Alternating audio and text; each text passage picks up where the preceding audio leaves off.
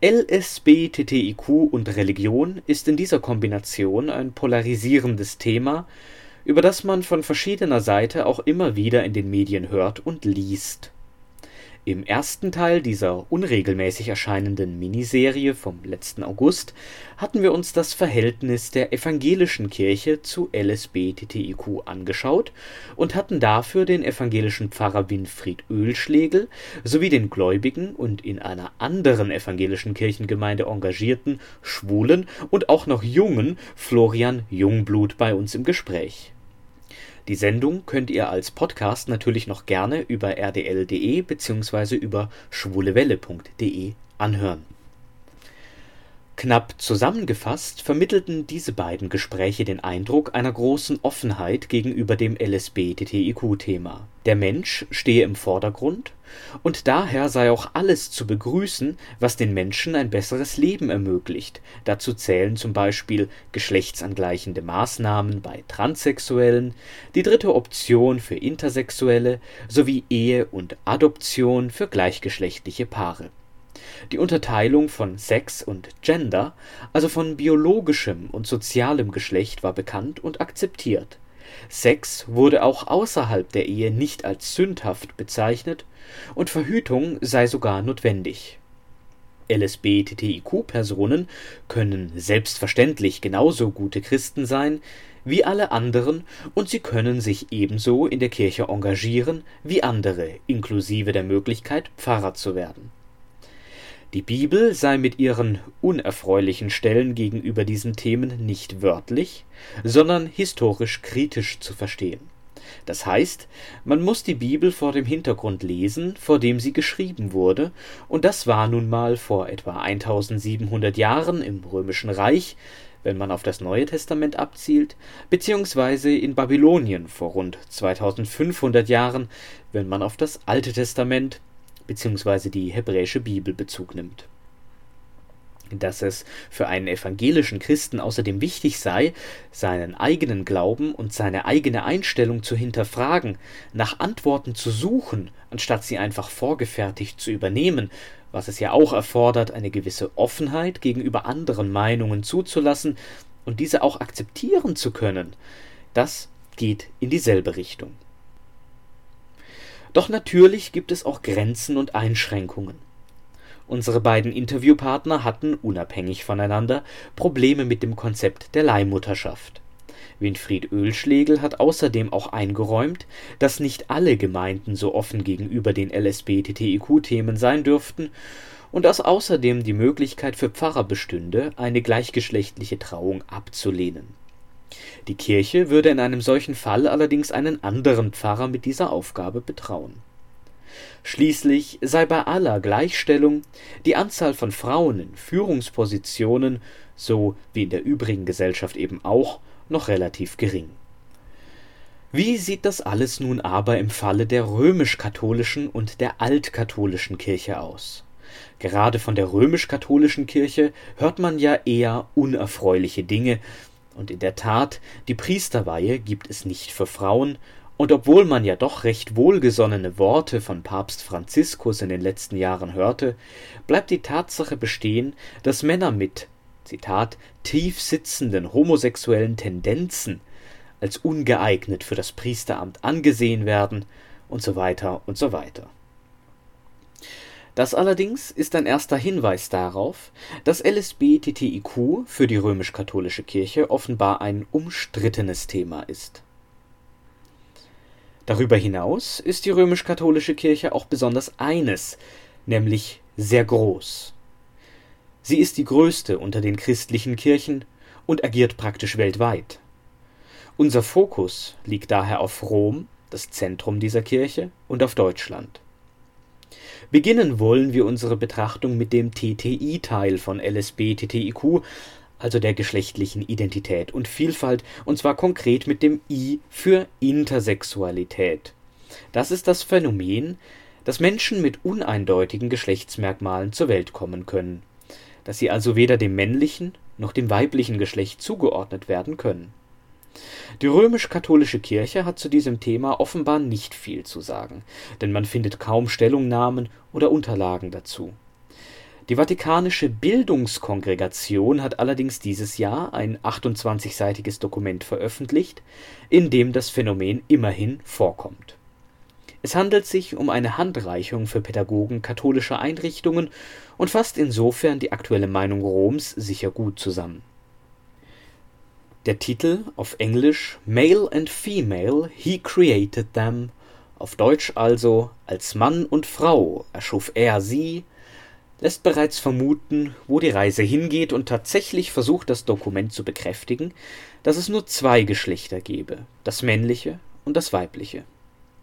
Dieses sei bereits genetisch ab der Zeugung festgelegt, soll heißen, wer über die Kombination eines X mit einem Y-Chromosom verfügt, sei eindeutig und natürlicherweise männlich, wer über zwei X-Chromosome verfüge, sei ebenso eindeutig und natürlich weiblich über diese Schiene wird argumentiert, um geschlechtsangleichende Operationen nach der Geburt zu rechtfertigen.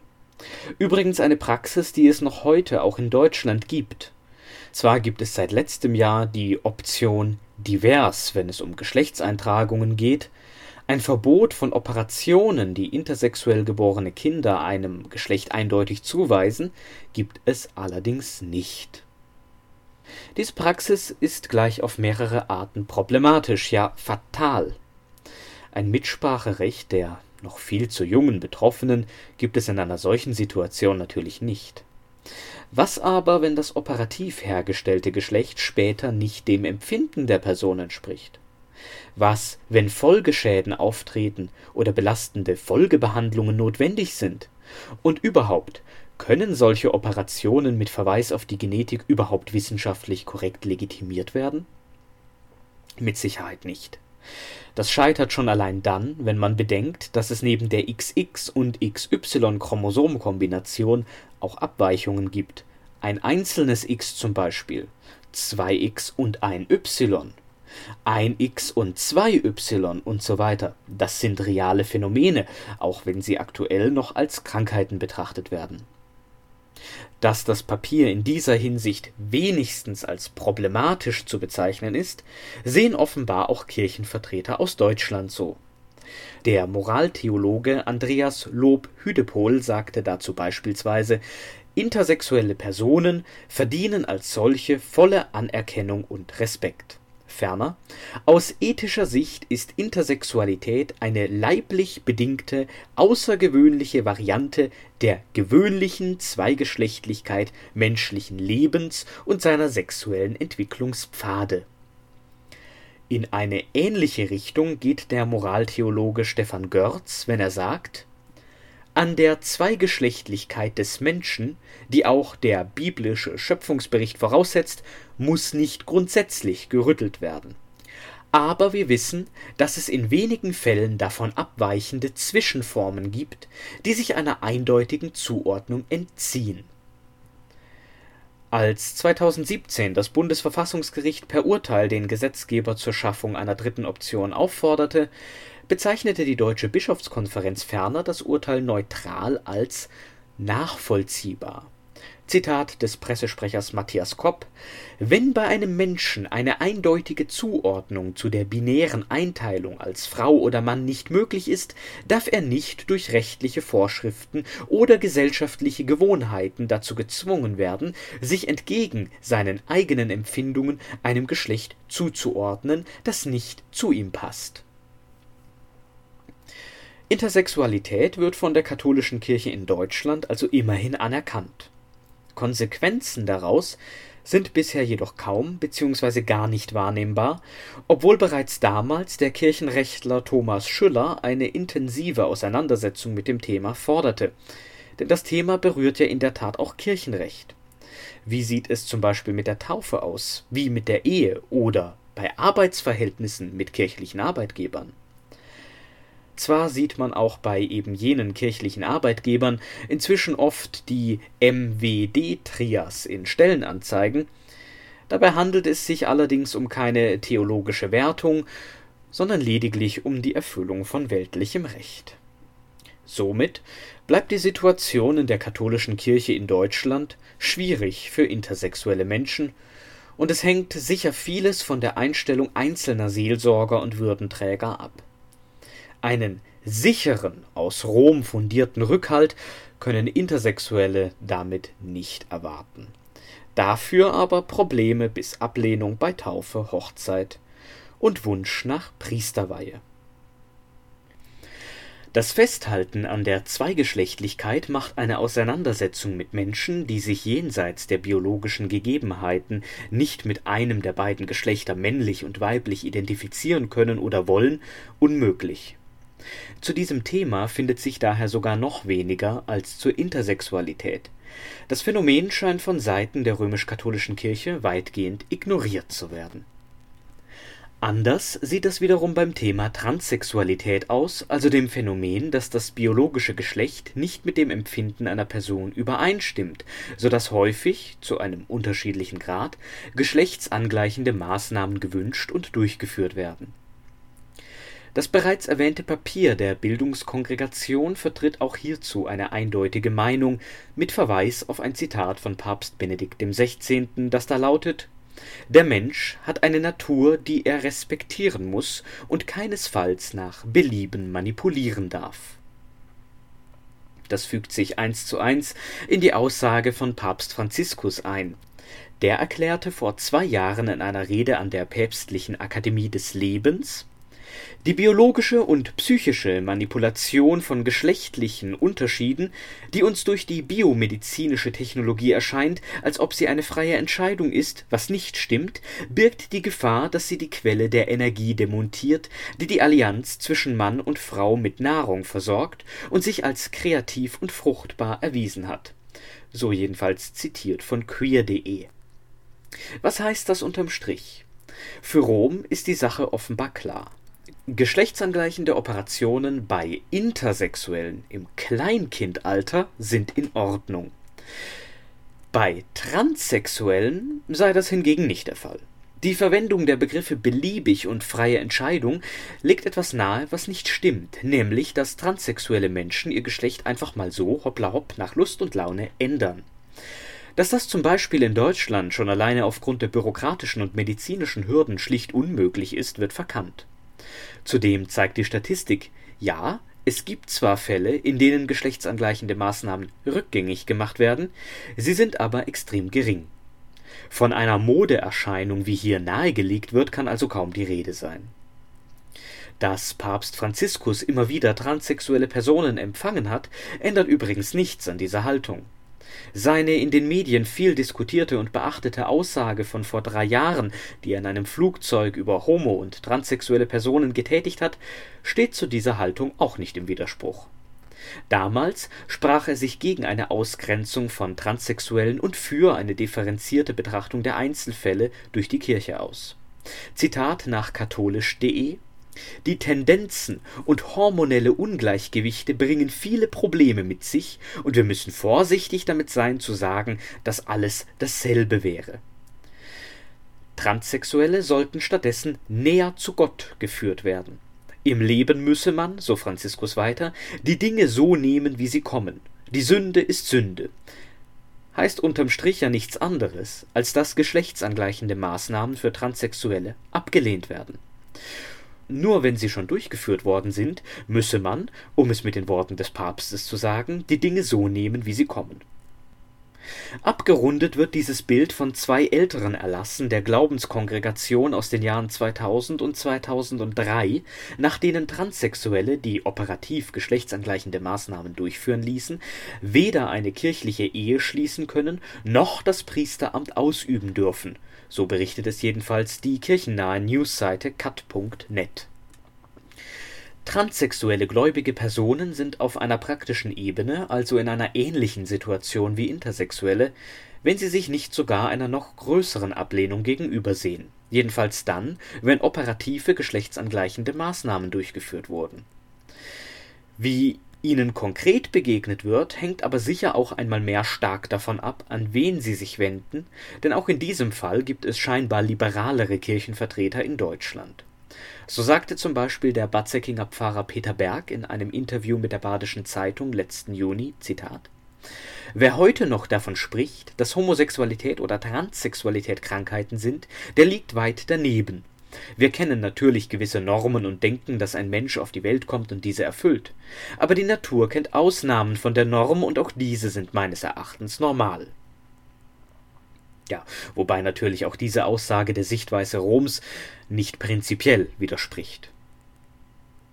In dieser Auseinandersetzung und in den genannten Dokumenten, insbesondere in der nun schon zweimal erwähnten Schrift Als Mann und Frau erschuf er sie, wird außerdem offenbar, dass zumindest die Spitze der römisch-katholischen Kirche unter Geschlecht und damit dann auch unter Intersexualität und Transsexualität offenbar etwas anderes versteht, als das die Forschung tut, was nichts anderes heißt, als dass sie diese Phänomene falsch versteht. In diese Richtung geht auch die Aussage der Dogmatikerin Margit Eckhold dieses Jahr als Reaktion auf das genannte Papier. Zitat nach vaticannews.va also es herrscht Unkenntnis vor, auch ganz starke aufgeheizte Stimmung im Blick auf diesen Genderbegriff. Und ferner, meine Sorge ist im Blick auf das Dokument, dass eigentlich die Autoren auf die Genderideologie hineingefallen sind, dass sie eigentlich nicht auf dem entsprechenden wissenschaftlichen und gesellschaftlichen und so weiter diskutierten Stand sind, was den Genderbegriff angeht. Homosexualität ist ein Thema, das im Gegensatz zur Intersexualität, Transsexualität und zu Transgender in der katholischen Kirche breit diskutiert wird. Werfen wir dazu zuerst einmal einen Blick in die Region, nämlich nochmal in das Interview der Badischen Zeitung mit dem Säckinger Pfarrer Peter Berg von diesem Sommer dieser bezeichnet Homosexualität einmal als naturgegeben, an anderer Stelle sogar als gottgegeben. Zitat: Homosexualität ist etwas, das Gott dem Menschen mit auf seinen Weg gegeben hat. Daraus leitet er ab, dass Eltern homosexuelle Kinder akzeptieren und sie nicht ändern sollen. Konversionstherapien lehnt er generell ab, da es sich bei der Homosexualität eben nicht um eine Krankheit handle Sie als Störung zu bezeichnen, nennt er völliger Blödsinn. Stattdessen sei es ihm wichtig, Zitat, homosexuelle Menschen darin zu bestärken, zu sich selbst zu finden und zu sich selbst zu stehen, so wie sie sind. Denn alles andere ist Entfremdung. Eine Entfremdung zu leben heißt immer irgendwie gar nicht richtig zu leben. So findet er es auch gut, dass homosexuelle Paare in Deutschland eine Zivilehe eingehen können. Schließlich erfüllten diese Partnerschaften viele Kernpunkte, die der Kirche wichtig seien. Das sind konkret Liebe zwischen zwei Menschen, das Füreinander-Dasein, Treue und verbindlich gelebte Gemeinschaft an dieser Stelle berühren wir dann aber auch gewisse Grenzen, denn er führt weiter aus, dass die Kirche unter Ehe eben etwas anderes verstehe als der Staat. Homosexuellen Paaren fehle die grundsätzliche Möglichkeit, Kinder zu zeugen, so dass er selbst auch keine Trauungen vollziehen würde, jedoch bereit wäre, ein Segenswort für die Beziehung zu sprechen, denn wenn Menschen ihr gemeinsames Leben unter den Segen Gottes stellen wollen, spräche nichts dagegen. Im Adoptionsrecht für gleichgeschlechtliche Paare sieht er keine Probleme, hat aber große Mühe, wenn ein Kind zum Beispiel durch künstliche Befruchtung extra gezeugt wird. Diese Einstellung dürfte innerhalb der römisch-katholischen Kirche ziemlich eindeutig dem liberaleren Spektrum zuzuordnen sein.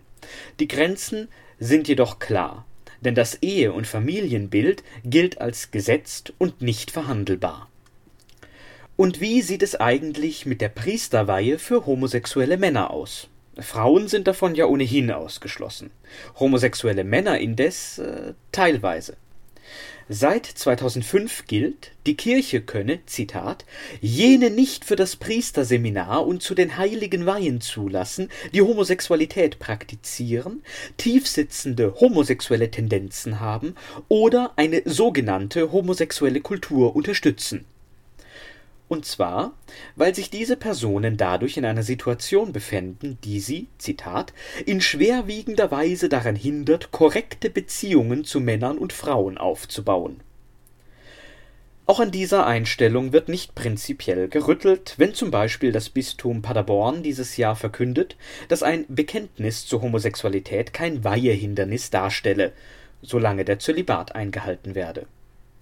In Rom gibt es für eine solche Relativierung dieser Vorschriften keine Anzeichen. Im Gegenteil, 2016 wurden sie in dieser Form nochmals bestätigt und Papst Franziskus selbst drängt auf die Einhaltung dieser Regeln Zitat aus dem letzten Jahr nach katholisch.de wir müssen strikt sein. In unseren Gesellschaften scheint Homosexualität geradezu eine Mode zu sein, und dieses Denken beeinflusst in gewisser Weise auch das Leben der Kirche. Und weiter Im Ordens- und Priesterleben gibt es keinen Platz für eine solche Art von Zuneigung.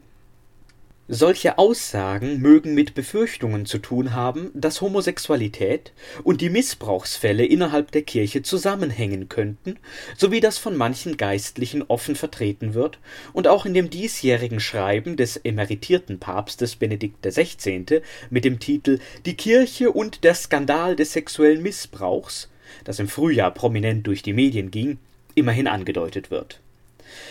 Das führt aber in eine ganz andere Diskussion. Kommen wir daher wieder zurück von der sachlich schlichtweg falschen Vermischung von Homosexualität und Missbrauch und übergehen dabei die Sorge von Papst Franziskus und anderen vor einer homosexuellen Lobby innerhalb der Kirche, ohne die Frage aufzuwerfen, ob diese Sorge überhaupt in irgendeiner Form berechtigt ist.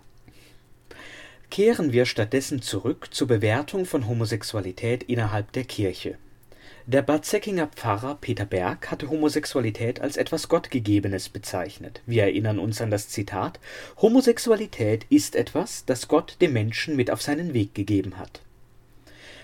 Allein schon das sehen offenbar nicht alle Geistlichen in der katholischen Kirche in Deutschland so. Kardinal Gerhard Ludwig Müller beispielsweise hat erst dieses Jahr die gegenteilige Meinung vertreten, nämlich dass Zitat nach katholisch.de, kein Mensch gottgewollt als Homosexueller geboren wird. Obwohl ihm teils entschieden widersprochen wurde, so zum Beispiel vom Moraltheologen Stefan Görz, ist er mit dieser Meinung sicher nicht allein in seiner Kirche. Eine Kirche übrigens, die diese Meinung zwar nicht offiziell vertritt, aber immerhin toleriert. Und gerade in diesem Bereich der Toleranz liegen weitere Dinge, zum Beispiel der Bund katholischer Ärzte das ist zwar kein kirchlicher, sondern ein privater Verein, die dort organisierten Mediziner definieren ihren Bund aber als Zitat Initiative von katholischen Ärzten, die als christliche, glaubenstreue Ärzte im Bereich Arztberuf, Glauben, Kirche, Gesellschaft leben und wirken wollen diese Mediziner gehen nun davon aus, dass, Zitat von der Webseite des Vereins, je nach Sichtweise Homosexualität eine Erkrankung in Anführungszeichen sein kann. Präzisiert mit den Beispielen ein psychisches Defizit, eine geistig-körperliche Reifestörung, eine Folge von seelischen Verletzungen. Als Behandlungsansätze bei homosexuellen Neigungen werden dann unter anderem Psychotherapie, geistliche Seelsorge und Entgiftungs und Konstitutionsbehandlung mit homöopathischen Mitteln in Hochpotenzen genannt. Letzteres ist immerhin unfreiwillig konsequent. Man versucht etwas zu therapieren, zu heilen oder zu behandeln. Der Verein sucht hier nach eigener Auskunft auf seiner Webseite möglichst nach einem anderen Begriff, da die genannten Begriffe von Zitat besorgten Medien und Betroffenen ungern gesehen werden, aber egal wie man es nennt, man meint doch dasselbe. Also man will etwas behandeln, was gar keine Krankheit ist, nämlich Homosexualität. Und dafür bedient man sich unter anderem der Homöopathie in Hochpotenzen, also einer Methode, die medizinisch gar nicht wirkt. Sieht man einmal vom Placebo-Effekt ab. Respekt. Aber was war da mit der ersten, in Anführungszeichen, Behandlungsmöglichkeit? Psychotherapie. Ach ja, Davon hatte dieses Jahr bereits Papst Franziskus bei einer seiner Pressekonferenzen in einem Flugzeug gesprochen. Dort ging es um die Frage, wie sich katholische Eltern verhalten sollten, wenn ihr Kind homosexuelle Tendenzen zeige. Dann, so der Papst, zitiert nach katholisch.de, gibt es viele Dinge, die man mit Hilfe der Psychiatrie machen kann, um zu sehen, wie die Dinge sich verhalten. Das gelte übrigens nicht, wenn das Kind bereits über 20 Jahre alt sei. Der Vatikan dementiert später. Der Papst habe nicht sagen wollen, dass Homosexualität eine Krankheit sei, sondern, Zitat, dass man vielleicht schauen muss, wie sich die Dinge auf psychologischer Ebene darstellen. Wie auch immer das im Detail zu verstehen ist. Unterm Strich bleibt, Nein, die römisch-katholische Kirche hält Homosexualität nicht offiziell für eine Krankheit, und das gilt vermutlich auch für die Mehrheit der katholischen Geistlichen in Deutschland. Aber es gibt offenbar eine Minderheit, die anderer Ansicht ist, und es hängt somit einmal mehr vom Zufall ab, ob ein eventuell Hilfesuchender gläubiger und homosexueller Mensch an einen Geistlichen gerät, der ihn unterstützt, indem er ihn ermutigt, sich selbst zu finden und zu sich selbst zu stehen, oder ob er an jemanden gerät, der ihm eine wie auch immer geartete Behandlung nahelegt. Natürlich nicht, um die Homosexualität zu heilen, sondern um Veränderung herbeizuführen. Klingt schöner, meint aber dasselbe. Die römisch-katholische Kirche ist groß. In ihr gibt es viele Meinungen. Das Problem in Bezug auf LSBTTIQ ist das zugrunde liegende Menschenbild. Gott erschuf den Menschen als Mann und Frau, die Frau aus dem Manne heraus, und darum strebt, was damals getrennt wurde, wieder zueinander und schafft in seiner heiligen Vereinigung das Wunder neuen Lebens. Alle sexuellen Aktivitäten, die also nicht der Zeugung von Nachkommen dienen, sind damit problematisch, so auch die Homosexualität. Alles, was in irgendeiner Form die Zweigeschlechtlichkeit in Frage stellt, ebenso. Wir hatten das besonders am Beispiel der Transsexualität gesehen. Besonders Homosexualität wird in der römisch-katholischen Kirche zwar kontrovers, aber immerhin diskutiert. Dass darüber diskutiert wird, bedeutet nichts anderes, als dass man darüber diskutieren kann und darf, dass man anderer Meinung sein und das Phänomen anders deuten darf. Das ist eine begrüßenswerte Entwicklung. Solange die Kirche, solange Rom aber nicht grundsätzlich ihr Menschenbild und ihre Sexualmoral in Frage stellt, sie eben auch und grundsätzlich diskutiert und damit vielleicht auch anpasst, solange bleibt es den Initiativen von unten überlassen, anderer Meinung zu sein und diese im Rahmen ihrer Möglichkeiten auch zu diskutieren und zu vertreten. Dazu gehört zum Beispiel auch das Netzwerk KJ Gay, ein Netzwerk der schwul, lesbisch, bisexuell, transsexuellen KJGlerInnen. Es ist ein positives Zeichen, dass solche Netzwerke innerhalb der katholischen jungen Gemeinde, eben der KJG, überhaupt existieren kann. Auch wenn es sich um keine offizielle Initiative handelt. Der Kampf für die Rechte von Homosexuellen weltweit ist ein Projekt, für das es sich lohnt, in der Kirche zu bleiben, sagte 2016 der Jesuitenpater Klaus Mertes und der Moraltheologe Stefan Görz konstatierte letztes Jahr, dass eine Abkehr von der bisherigen generellen Verurteilung homosexueller Beziehungen in der katholischen Kirche in Deutschland zu beobachten sei Schließlich kommentierte der Säckinger Pfarrer Peter Berg dieses Jahr bezüglich des Themas Homosexualität: Die Kirche hat sich mehr geöffnet und ist der Überzeugung, dass Homosexualität eine wahrnehmbare Lebensform ist, die man nicht einfach auf die Seite schieben kann, wie das die Kirche früher getan hat. Wir wollen die Menschen nicht ausgrenzen, sondern uns um sie kümmern. Niemand soll das Gefühl haben, aufgrund seiner Homosexualität keinen Platz in der Kirche zu haben es bewegt sich also etwas, zumindest beim Thema Homosexualität, in Ansätzen auch bei den Themen Inter- und Transsexualität. Und wenigstens in Deutschland. Aus Rom ist indes auf absehbare Zeit offenbar nicht mit einer neuen Bewertung von LSB-TTIQ zu rechnen Jetzt aber erstmal genug von der römisch-katholischen Kirche, denn unsere heutige Ausgabe der Schwulen Welle hat ja nicht nur das Verhältnis der römisch-katholischen, sondern auch der altkatholischen Kirche gegenüber LSB-TTIQ zum Thema und darum soll es jetzt gehen. Beginnend mit der Frage, was ist überhaupt altkatholisch? Vermutlich wird sich jeder etwas unter den Wörtern alt, katholisch und Kirche vorstellen können. Packt man aber alles zusammen und spricht von der altkatholischen Kirche, dann wird es wahrscheinlich schon etwas schwieriger. Zum Glück sitzt mir gerade jemand gegenüber, der für etwas mehr Klarheit sorgen kann, nämlich der altkatholische Pfarrer von Bad Säckingen. Herzlich willkommen, Armin Strenzel. Vielen Dank. Herr Strenzel, was ist denn nun die altkatholische Kirche? Die altkatholische Kirche ist eine von Rom unabhängige katholische Kirche. Das heißt, wir kennen die sieben Sakramente, wir feiern die Eucharistie, also die Messe, haben aber gleichzeitig eine basisdemokratische Struktur.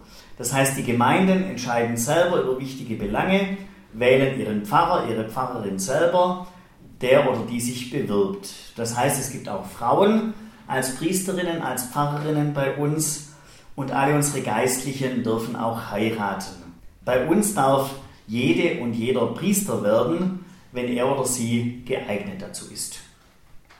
Also entsprechend auch Homo, Bi, Inter und Transsexuelle, um gleich einmal das Thema von unserer Sendung aufzugreifen. So ist es. Das klingt so, als sei die altkatholische Kirche zu einem gewissen Zeitpunkt mal aus der römisch-katholischen Kirche erwachsen. Ist das korrekt?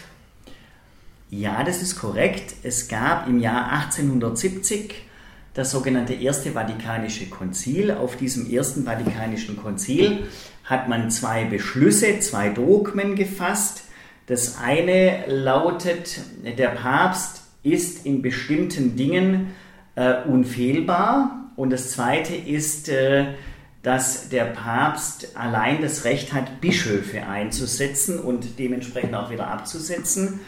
Aufgrund dieser beiden Dogmen haben damals führende Theologen, aber auch Bischöfe ähm, Protest angemeldet und gesagt, dass diese Dogmen können wir so nicht mittragen, denn sie sind weder biblisch fundiert noch aus der Tradition heraus erwachsen. Dennoch hat Rom an diesen Dogmen festgehalten und in der Folgezeit wurden all diese Theologen und Bischöfe, die im Protest geblieben sind, sozusagen exkommuniziert und wollten dennoch weiterhin katholisch bleiben und fühlten sich dann gezwungen, sozusagen eine eigene katholische Kirche zu gründen, von Rom unabhängig. Das ist grob gesprochen der Beginn der altkatholischen Kirche. In der Folgezeit haben dann diese Theologen ähm, Gemeinden gegründet, erstmal Vereine, Altkatholikenvereine gegründet, danach Gemeinden, danach äh, einen Bischof gewählt, auch eigene Pfarrer gewählt und in der Folgezeit in den nächsten Jahren bis 1878 hat man sich dann bestimmte Strukturen gegeben.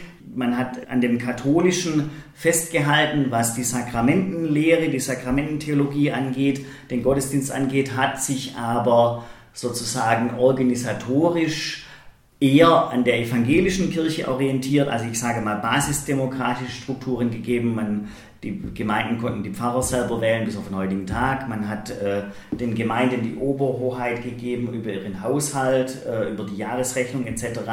Die wichtigsten Gemeindefragen wurden und werden auch nach wie vor von der sogenannten Gemeindeversammlung beantwortet.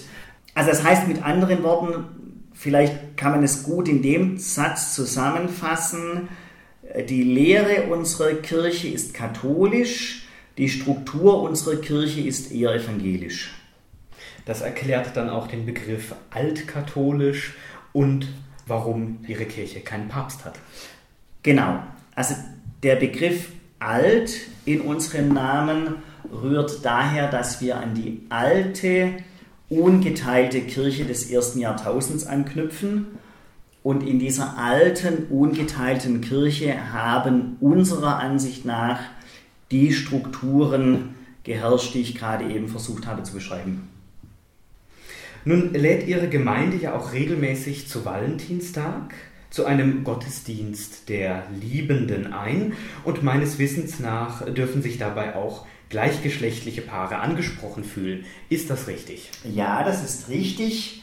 Dieser Gottesdienst findet übrigens in Zusammenarbeit mit der römisch-katholischen Gemeinde statt, ist also ökumenisch orientiert und dieser Gottesdienst soll alle liebenden Menschen ansprechen. Also im Grunde genommen jeden Einzelnen, jede Einzelne, denn ich glaube, dass jeder Mensch letztlich Liebe im Herzen spürt und Liebe im Herzen trägt. Da spielt die sexuelle Orientierung überhaupt gar keine Rolle. Kam das denn schon einmal vor, dass sich ein gleichgeschlechtliches Paar bei diesem Gottesdienst der Liebenden ja auch hat segnen lassen? Nein, das kam bisher noch nicht vor, aber es ist prinzipiell auf jeden Fall möglich. Wir haben bewusst diesen Titel gewählt, Gottesdienst für Liebende, um sozusagen alle Menschen anzusprechen, die ihre wie auch immer geartete Beziehung unter den Segen Gottes stellen lassen wollen. Das heißt also sowohl Ehepaare als auch freundschaftlich verbundene, als auch Eltern-Kind-Beziehungen etc. etc. Also wir würden gerne die ganze Bandbreite abbilden und ansprechen und alle Menschen, die ihre Beziehung, ihre Freundschaft, ihre Liebe zueinander, wie auch immer sie aussieht, unter den Segen Gottes stellen lassen würden, sind herzlich eingeladen. Also Liebe im weitesten Liebe Sinne im weitesten dieses Sinne. Wortes, dieses genau. sowieso umfangreichen ja, Wortes. Genau. Die sexuelle Orientierung, sagen Sie, spielt keine Rolle bei diesem Gottesdienst der Liebenden. Spielt sie denn eine Rolle in der altkatholischen Kirche im Sinne zum Beispiel der Homosexualität? Nein, sie spielt für uns insofern keine Rolle, als dass die sexuelle Orientierung im Bereich, in der Privatsphäre jedes einzelnen Menschen liegt und wir nicht danach fragen, wie jemand sexuell orientiert ist oder nicht. Denn die sexuelle Orientierung ist eine Sache, die so privat ist, dass sie uns als Kirche nichts angeht. Etwas aus dem Privaten hinaus tritt die geschlechtliche und sexuelle Orientierung vielleicht dann, wenn es um die Thematik der Eheschließung geht. Und da gibt es ja inzwischen auch für gleichgeschlechtliche Paare die Möglichkeit, eine Zivilehe einzugehen und damit auch die Möglichkeit der Adoption. Wie steht Ihre Gemeinde denn zu dieser Thematik? Also aus meiner Sicht ist es vollkommen richtig und gut, dass gleichgeschlechtliche Paare die Ehe eingehen können. Es geht letztlich ja um die Frage der Gleichberechtigung für alle. Auch da spielt aus meiner Sicht die sexuelle Orientierung eine untergeordnete Rolle. Wenn zwei Menschen sich lieben, egal was die von Geschlecht haben, und die Ehe miteinander eingehen wollen, dann ist es vollkommen richtig und vollkommen gut und vollkommen sinnvoll und absolut unterstützenswert. Ja, vollkommen unabhängig vom Geschlecht. So. Und dementsprechend gibt es in Ihrer Kirche sicher auch die Möglichkeit einer Segnung oder einer Trauung für gleichgeschlechtliche Paare. Ja, wir haben einen eigenen Ritus für die Segnung von gleichgeschlechtlichen Paaren. Schon seit etlichen Jahren übrigens, also ungefähr seit 20 Jahren. Wenn bei uns also gleichgeschlechtliche Paare anfragen, dann findet in der Regel eine Segnungsfeier in der Kirche statt. Dazu gehört ein Gebet, ein Segensgebet, ein Ringtausch, alles drum und dran. Das heißt, wenn Paare bei uns anfragen, ob sie ihre Liebe unter den Segen Gottes stellen können und ob wir bereit sind, mit ihnen zusammen diesen Segen Gottes zu erbeten und erbitten, dann tun wir das. Sie sagen gerade, es gibt einen eigenen Ritus für die Segnung gleichgeschlechtlicher Paare. Das heißt, bei heterosexuellen Paaren ist es ein anderer Ritus. Ja, das ist richtig, wenngleich wir gerade im Augenblick dabei sind, diese beiden Riten zu vereinheitlichen.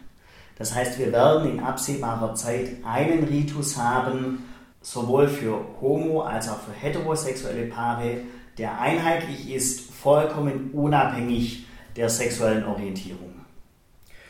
Bisher besteht allerdings auch kein Unterschied in der Gleichwertigkeit. Also die beiden äh, Riten stellen jetzt nicht das eine Paar besser oder schlechter als das andere. So ist es, ja.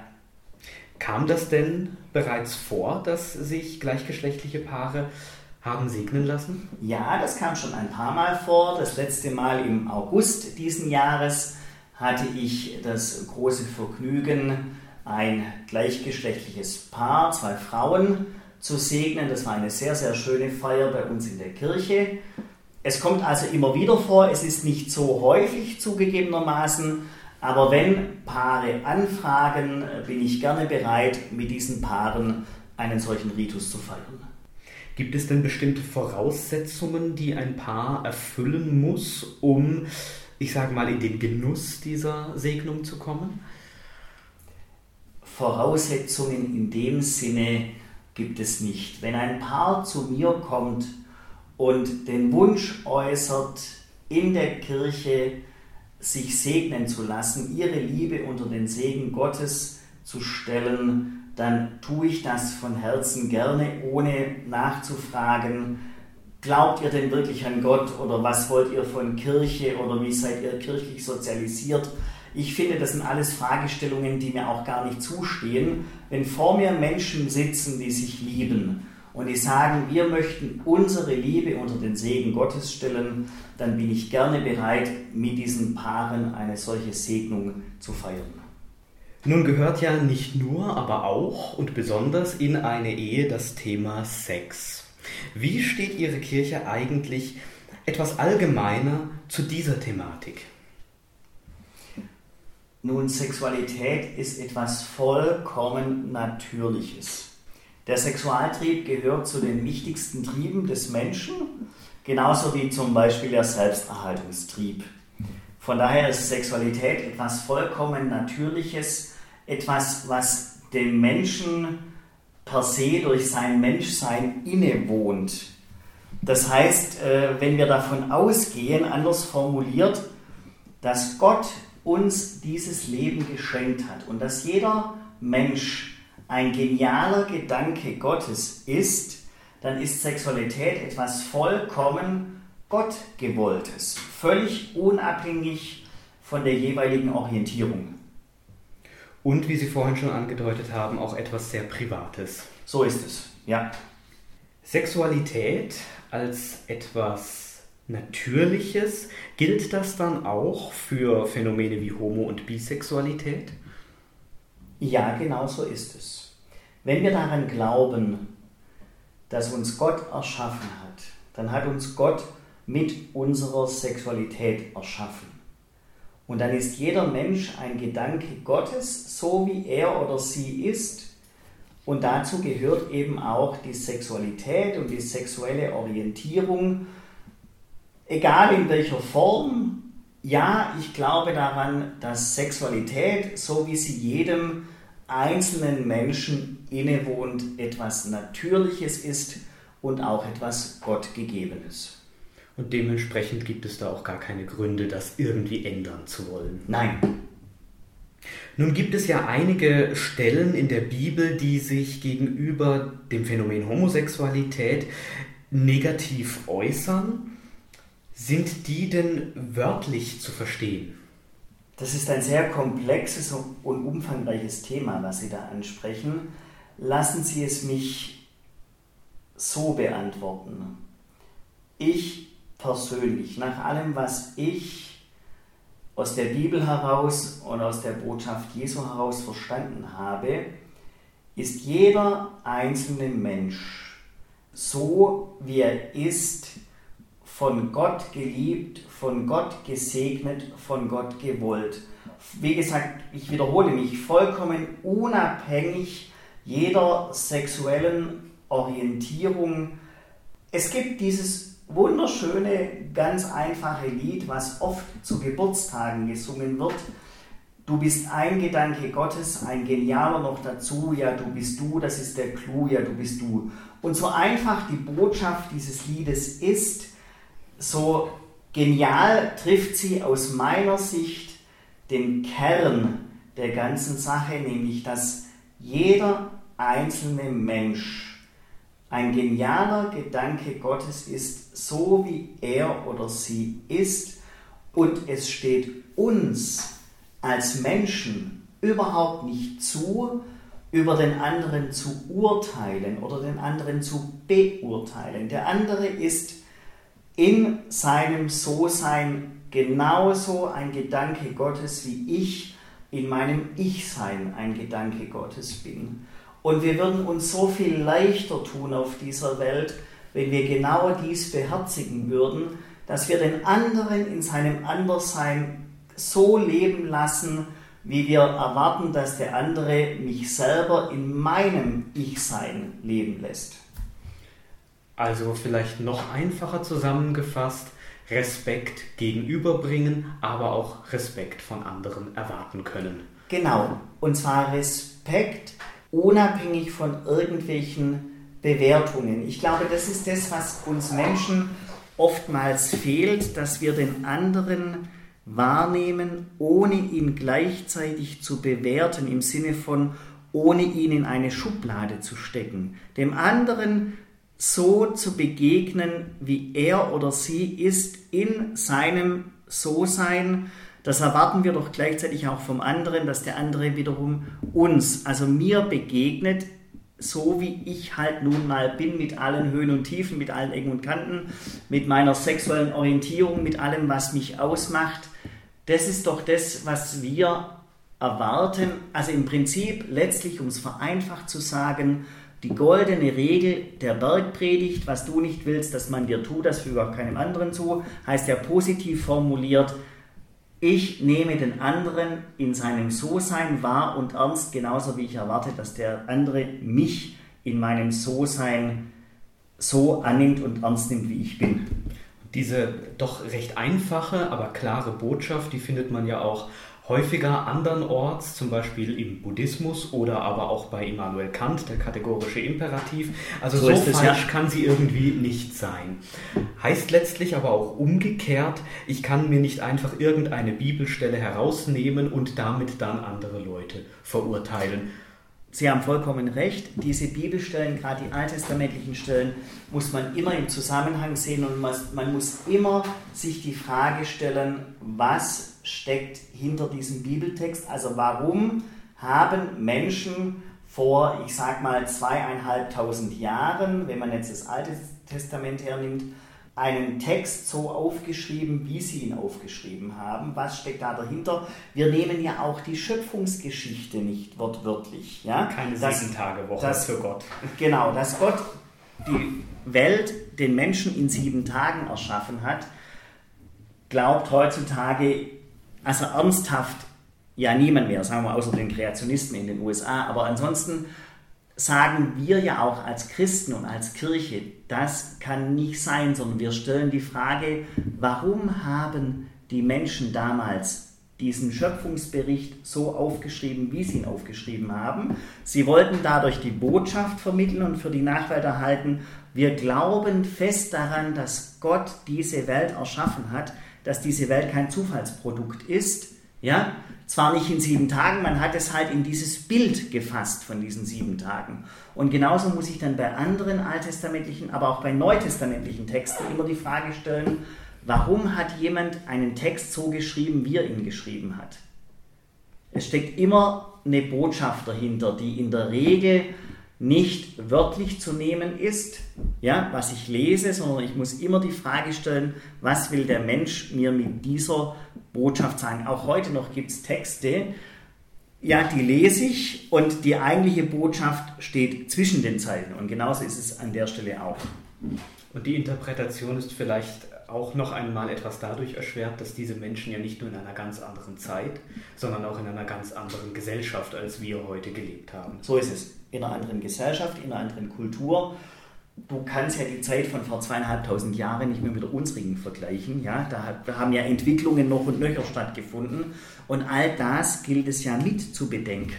Von daher würde ich jedem sagen, der die Bibel, gerade das Alte Testament, wirklich nimmt, würde ich sagen, hey, überleg mal, in welcher Zeit ist es geschrieben, wer hat überhaupt es geschrieben, ja, wo ist es geschrieben, wie war die politische Situation, wie war die soziale Situation, etc., etc. Und dann gucken wir nochmal, ob man das wirklich wörtlich nehmen kann, was da steht. Um nun abschließend noch etwas von dem Verhältnis der Geschlechter zueinander weg und dafür eher zum Phänomen Geschlecht an sich zu kommen. Dort gibt es ja wiederum solche Phänomene wie Intersexualität, Transsexualität oder auch Transgender, Genderqueere und weitere Personen, die sich weder dem männlichen noch dem weiblichen Geschlecht zuordnen lassen können oder wollen. Wie sind diese Phänomene denn nun nach altkatholischem Verständnis einzuordnen? Gibt es vielleicht mehr als zwei Geschlechter, auch wenn die Bibel offenbar nichts von ihnen weiß? Das ist offen gestanden eine schwierige Frage, die ich so nicht beantworten kann. Dazu fehlen mir einfach die notwendigen Informationen und Erkenntnisse. Ich sage mal, ja, es ist denkbar, aber ich kann da dazu letztlich keine kompetente Aussage treffen, weil ich es schlicht nicht weiß. Nun aber ganz unabhängig davon, zu welchem Bereich des LSBTTIQ-Spektrums Gibt es denn Einschränkungen, falls sich so eine Person in ihrer Kirche engagieren möchte? Über die Priesterweihe hatten wir ja bereits anfangs kurz gesprochen, aber eine Kirche besteht ja nicht nur aus Priestern. So ist es, um es kurz zu machen, nein, es gibt keinerlei Einschränkungen. Es gibt einfach keine Fragestellung diesbezüglich. Wenn sich jemand bei uns in unserer Kirche engagieren will, fragen wir schlicht nicht, was hast du für eine sexuelle Orientierung, sondern wir fragen, was hast du für ein Charisma, was hast du für eine Begabung, welche Begabung möchtest du in unsere Kirche einbringen und das ist letztlich der entscheidende Punkt. Abschließend möchte ich ganz gerne noch eine grundsätzliche Frage stellen. Und zwar, was macht eigentlich einen guten Christen Ihrer Meinung nach aus und kann das eine LSBTTIQ-Person auch uneingeschränkt erfüllen? Ihren vorherigen Antworten würde ich entnehmen, dass Sie jetzt Ja sagen, das funktioniert. Ich gebe die Frage gerne zurück. Was ist denn ein guter Christ? Also wer ist denn schon ein guter Christ? Aus meiner Sicht ist ein guter Christ jemand, der nach bestem Wissen und Gewissen versucht, sich an Jesu Worten zu orientieren, sich am Evangelium zu orientieren. Also andersrum formuliert, jemand, der bereit ist, sich für die Armen einzusetzen, für die Entrechteten, für die Obdachlosen, für die Flüchtlinge, für all diejenigen Menschen, die am Rande der Gesellschaft stehen. Und zwar wiederum vollkommen jenseits irgendeiner sexuellen Orientierung. Dies, dieser Faktor spielt aus meiner Sicht für einen in Anführungszeichen gesetzt guten Christen überhaupt gar keine Rolle. Zusammengefasst könnte man damit sagen, die Nächstenliebe spielt hier die wichtigste Rolle. Ja, die Nächstenliebe. Wenn wir das Gebot Jesu betrachten, dann sagt Jesus, liebe Gott und liebe deinen Nächsten wie dich selbst. Also es kommt auch immer auf die Eigenliebe an. Das heißt, die Voraussetzung für die Nächstenliebe ist die Liebe zu sich selbst. Erst dann, wenn ich mich selber lieben kann, kann ich auch den Nächsten lieben. Das heißt, der entscheidende Punkt ist, in dem Moment, wo ich zu mir selber stehe, mit dem, was ich bin und was mich ausmacht, in dem Moment kann ich auch dann auf den anderen zugehen und den Nächsten lieben, weil ich zunächst mich selber so liebe und so gern habe, wie ich bin. Das ist ein sehr schönes Schlusswort für unser heutiges Gespräch. Vielen herzlichen Dank für Ihre Zeit und eben dieses Gespräch. Vielen Dank.